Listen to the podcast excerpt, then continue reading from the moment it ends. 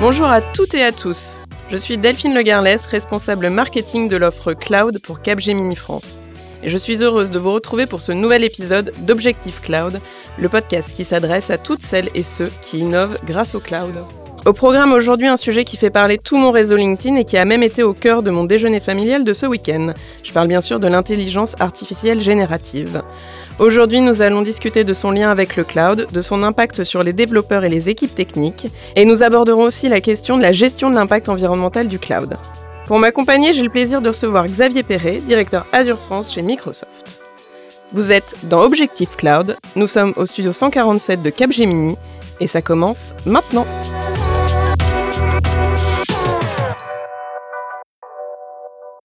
Bonjour Xavier. Bonjour Delphine. Bienvenue dans Objectif Cloud. Merci, ouais. Je sais que tu as un podcast. Tu as aussi une chronique où tu fais le lien entre film de science-fiction et innovation technologique. Donc ma première question, c'est quel est selon toi le film qui avait le mieux annoncé l'avènement du cloud? Alors effectivement, je suis cinéphile et cinéphage, donc j'adore les vieux films en particulier. En fait, il y en a deux qui me semblent intéressants. Il y en a le premier parce que forcément c'est toute mon enfance, c'est War Games, un film de 1983. C'est en fait le moment où c'est la première fois où il y a l'internet est entré dans la maison. Alors on est qu'en 83, donc l'internet n'existe même pas déjà. Et donc il y a l'ordinateur chez soi, il y a un hacker. En fait, il va hacker quelque chose qui est dans le cloud. Donc on ne le sait pas à ce moment-là, on l'appelle même pas cloud. Donc voilà, c'est les débuts. D'ailleurs, c'était à l'état de recherche un peu l'internet et, et, le cloud euh, à ce moment-là. Et puis il y a un deuxième film qui est plus récent, qui n'a rien à voir avec le cloud, qui s'appelle Creed qui est, euh, qui est la scène avec Sylvester Stallone, donc c'est la suite de Rocky Balboa voilà, et de Rocky. Et c'est une scène en fait où Sylvester Stallone entraîne voilà, un petit jeune et puis il va lui donner un, papier pour dire voilà ce qu'il faut que tu fasses pour t'entraîner. Et le petit jeune, voilà, euh, petit jeune, voilà, euh, va, va en fait photographier avec son appareil photo et puis euh, lui rendre le papier. Et Sylvester va dire Mais pourquoi tu me le rends? Il faut que tu le gardes. Voilà. Et, l'autre lui répond It's in the cloud. Et donc là, il y a Sylvester qui dit Le cloud, quoi? Il regarde le ciel et dit Bah, c'est quoi le cloud? Voilà. Donc c'est aussi un moment où le cloud apparaît finalement dans le, dans le vocabulaire de tout le monde. Moi, j'avais demandé à ChatGPT qui m'avait répondu Her de Spike Jones. Alors ouais, qui est plus récent, qui est juste il y a une dizaine d'années effectivement, qui est plutôt sur l'IA générative en fait, alors pas seulement le cloud. Exactement. D'ailleurs, je lui ai demandé aussi à ChatGPT ce qu'était l'intelligence artificielle générative. Alors il ou elle d'ailleurs m'a répondu, c'est un type d'algorithme d'apprentissage automatique qui est utilisé pour créer des données synthétiques ou des images réalistes à partir de données d'entrée. Xavier, est-ce qu'on est face aujourd'hui à euh, une révolution Est-ce que la réalité dépasse la fiction?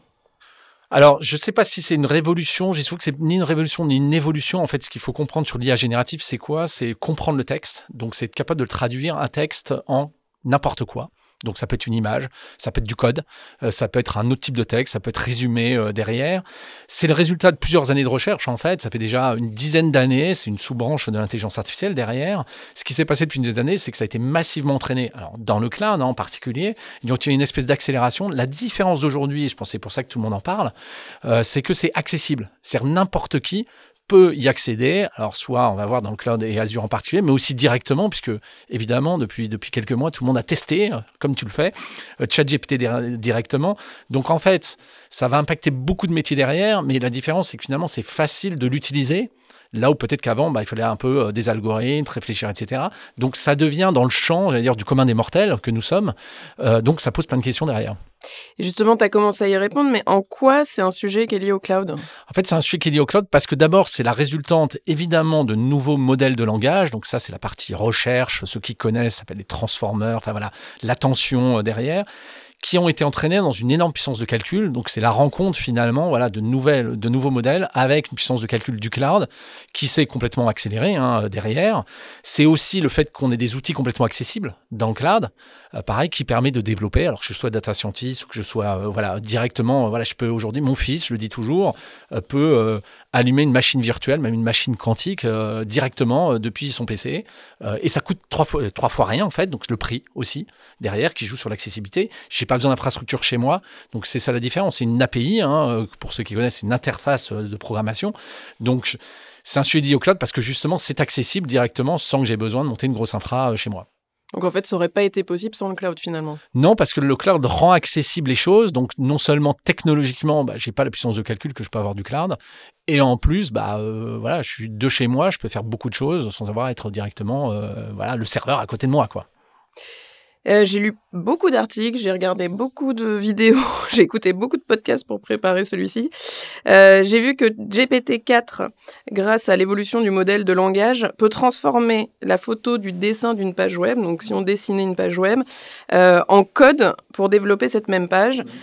Si on parle aujourd'hui là de codex, quel est l'impact sur les développeurs? C'est quoi le, les perspectives pour les populations techniques? Alors c'est vrai qu'il y a déjà différents modèles en fait. Codex c'est un des modèles hein, qui transforme le texte en, euh, en code. Euh, GPT-4 le fait aussi, GPT-3 euh, derrière. Donc c'est vrai que c'est déjà existant. C'est aussi intégré dans un certain nombre de produits, donc par exemple GitHub Copilot, qui est, en fait, tout le monde l'oublie, mais live depuis déjà 2022, donc en fait depuis quelques mois. Ce qui est intéressant, c'est que c'est pas un outil pour remplacer les, développeurs du tout. Alors ça, je n'y crois pas du tout. On a déjà en fait un peu de perspective sur comment les développeurs le vivent. Ce qui est intéressant, donc ceux qui utilisent là-dessus, c'est une étude indépendante qui le dit. hein. En fait, 46% de leur code a été créé par intelligence artificielle. C'est-à-dire que finalement, le développeur, il veut automatiser des tâches, on va dire ingrates, derrière, des fonctions à créer euh, directement en langage naturel plutôt que d'aller chercher dans GitHub ou ailleurs derrière. La deuxième élément, c'est euh, plus de 55% se disent plus productifs hein, mécaniquement, puisque du coup, ils gagnent du temps derrière. Et trois quarts disent plus épanouis, c'est-à-dire qu'ils font un travail plus satisfaisant. Pourquoi? Parce qu'en fait, ils s'orientent vers des tâches qui sont plus orientées vers les métiers. Et donc, c'est pas du tout, ça va pas du tout remplacer les développeurs, mais ça va par contre automatiser des tâches, les rendre plus productifs pour mieux justement rendre leur travail plus intéressant, j'allais dire. Mais on, on a toujours besoin du développeur qui valide son code à la fin de l'histoire. Donc, on a toujours besoin de cette compétence derrière. C'est pas une automatisation euh, du code. Oui, en fait, ça va changer leur métier sans pour autant euh, effacer leur métier. Ce qui, est- ce qui va être vrai sur tous les métiers, exactement. C'est-à-dire qu'on aura toujours besoin de développeurs pour valider ce code, pour euh, vérifier, pour accepter. Mais effectivement, l'outil va lui proposer euh, du code en fonction de ce qu'il a demandé par un prompt texte derrière en langage naturel. Est-ce que dans Codex, comme dans ChatGPT, euh, est-ce qu'il il peut avoir des hallucinations euh, et quel impact cela pourrait avoir? Alors, faut peut-être expliquer ce que c'est des hallucinations. Voilà, une hallucination, c'est quoi? C'est quand on a l'impression que, pas l'impression en l'occurrence, que l'IA dérive finalement, c'est-à-dire qu'elle va répondre sur des choses complètement créatives, voire fausses.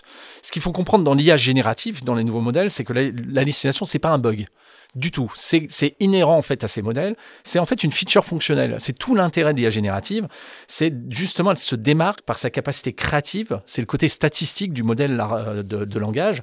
C'est pas un modèle qui va chercher l'exactitude. C'est un modèle de langage qu'il faut utiliser, pas un modèle de, de, de connaissance derrière. C'est important. D'où l'illusion qu'il a l'impression d'inventer. Et donc, il faut l'utiliser en fait pour ça. Donc, en fait, dans, euh, on va le voir, on peut aujourd'hui, euh, selon l'utilisation qu'on va en faire, euh, avoir une espèce de potentiomètre pour régler ce niveau, on l'appelle la température hein, dans ces modèles, pour être plus ou moins créatif. C'est-à-dire, je veux utiliser ces modèles pour créer des nouvelles images, des variations sur des thématiques d'images. Euh, je veux créer des réponses qui sont plus élaborées, créatives pour des marketeurs. Bah, je vais augmenter la température. À l'inverse, je vais pouvoir avoir une réponse qui est très collée à ce que je demande. Bah, je vais abaisser cette température et je n'aurai pas d'hallucination derrière. Donc ça, c'est faisable dans les modèles cloud aujourd'hui. Dans ces modèles-là, il y a ces customisations-là. Et dans Codex, du coup, ça. Et dans Codex, du coup, on va être plutôt à essayer d'abaisser la température, du coup, parce qu'on va plutôt avoir, vouloir soit documenter du code d'ailleurs, soit euh, donc transformer le code en langage et inversement, euh, soit, euh, soit coller effectivement quelque chose, encore une fois, sur un code que le développeur doit valider à la Oui. fin de l'histoire. Ce qui est intéressant, c'est que par contre, si on n'est pas satisfait de la proposition qui est faite par, euh, bah, par l'IA, bah, je peux lui redemander, bah, il va pas me répondre exactement la même chose. Mhm. Et donc, je peux lui redemander une fois, deux fois, trois fois, jusqu'à tomber sur une proposition qui me satisfait et la corriger ensuite. Pour parler plus largement du cloud et notamment d'Azure, comment peut-on gérer le passage à l'échelle des projets et l'augmentation du volume des données avec une frugalité numérique vers laquelle nous devons tous tendre? Bien sûr. Alors, juste avant de parler de sustainability, il faut revenir effectivement sur la manière dont on opère dans euh, Azure. Et donc, euh, il faut voir que Azure OpenAI, c'est en fait un déploiement des modèles OpenAI. Donc, en fait, Azure OpenAI va corriger un certain nombre de défauts qu'on vit ou qu'on a l'impression de vivre directement sur ChatGPT, en particulier sur la gestion des données personnelles, sur la sécurité, sur la compliance.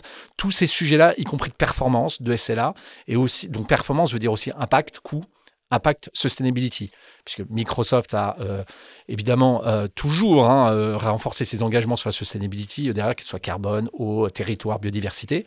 Donc ça n'échappe pas à les règles. Ces services-là, ils sont d'ailleurs inclus dans ce qu'on appelle l'Emission Impact Dashboard, c'est-à-dire le dashboard d'impact carbone qu'on fournit à nos clients.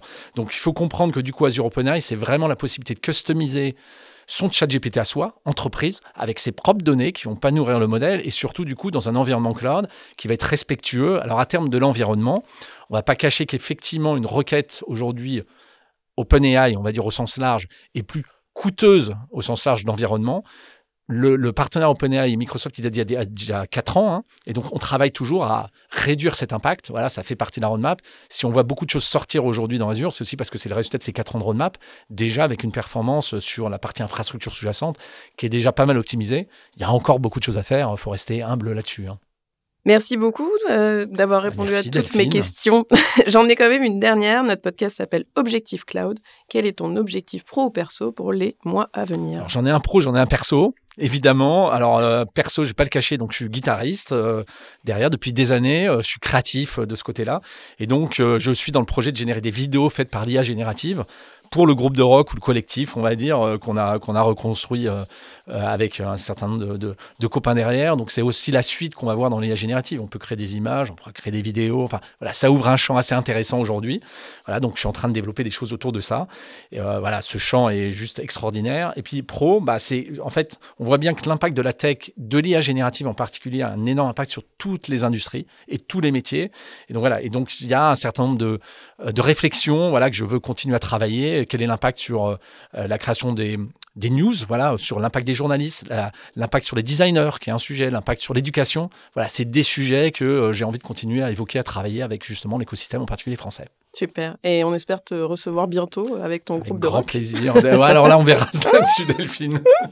Merci encore d'avoir participé à ce podcast. Merci à toutes et à tous de nous avoir écoutés. Si vous avez apprécié l'émission, pensez à laisser des étoiles sur vos plateformes de streaming préférées ou à partager cet épisode sur vos réseaux sociaux. On se retrouve très bientôt pour un nouvel épisode.